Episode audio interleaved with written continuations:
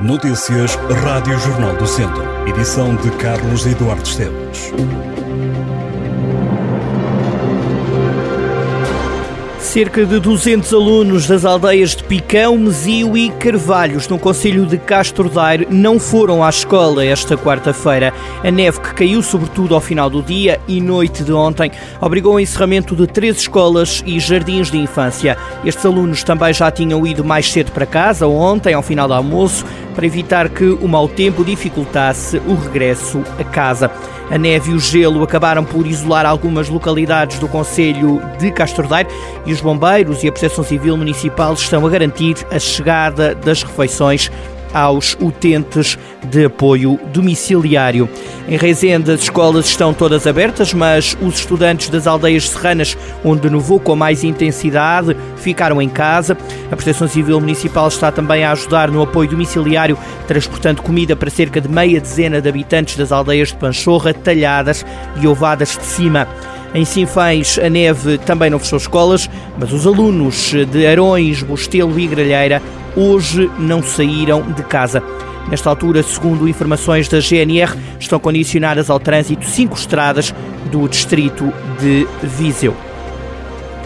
O Tribunal de Viseu começou esta manhã a julgar um médico dentista que está acusado pelo Ministério Público de um crime de abuso sexual de adolescente.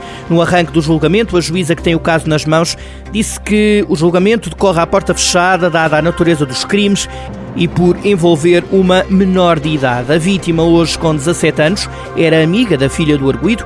Os alegados abusos ocorreram no verão de 2020, depois de uma ida a Aveiro para andar de barco. A vítima e o irmão foram convidados pela filha do suspeito para o passeio. Na viagem de regresso a Viseu e quando todos estavam a dormir, o suspeito investiu sobre a adolescente, à data com 14 anos, que ia sentada no meio do banco de trás do carro. No veículo seguiam ainda as duas filhas do dentista e o irmão da adolescente. Toda a acusação do Ministério Público é descrita ao detalhe em jornaldocentro.pt.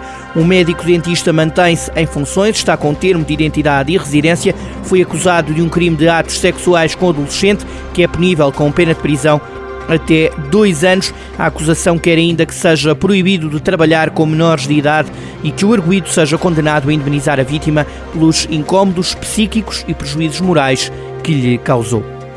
A PSP Viseu deteve dois homens na madrugada desta terça-feira por excesso de álcool e condução sem carta. Um dos indivíduos com 35 anos foi detido por conduzir alcoolizado.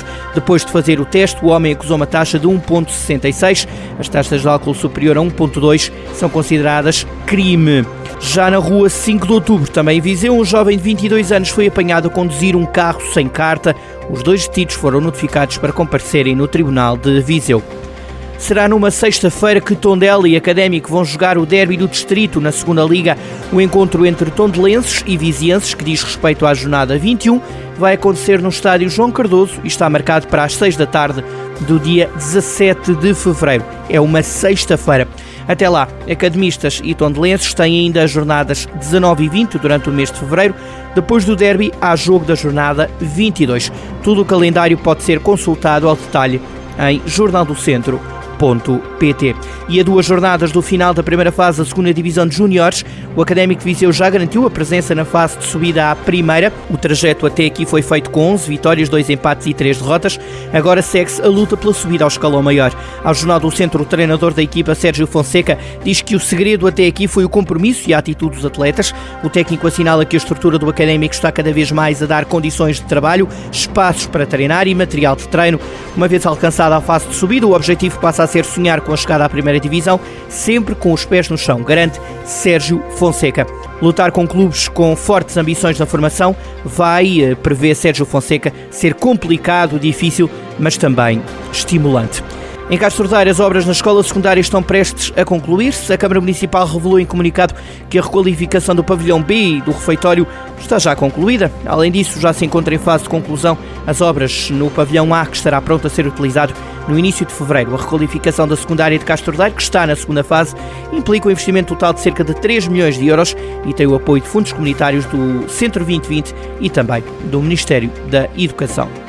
Em Lamego está a ser requalificada a zona ribeirinha do bairro da Ponte. Nesta área será criado um novo parque de lazer num projeto município local desenvolvido com o objetivo de dar maior atratividade turística e gerar novas dinâmicas nesta zona histórica da cidade de Lamego. As obras estão já no terreno, representam um investimento de mais de 789 mil euros, apoiado por fundos comunitários.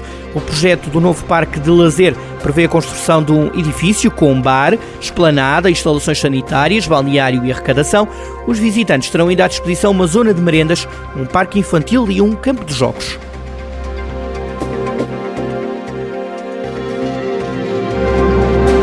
Estas e outras notícias em jornaldocentro.pt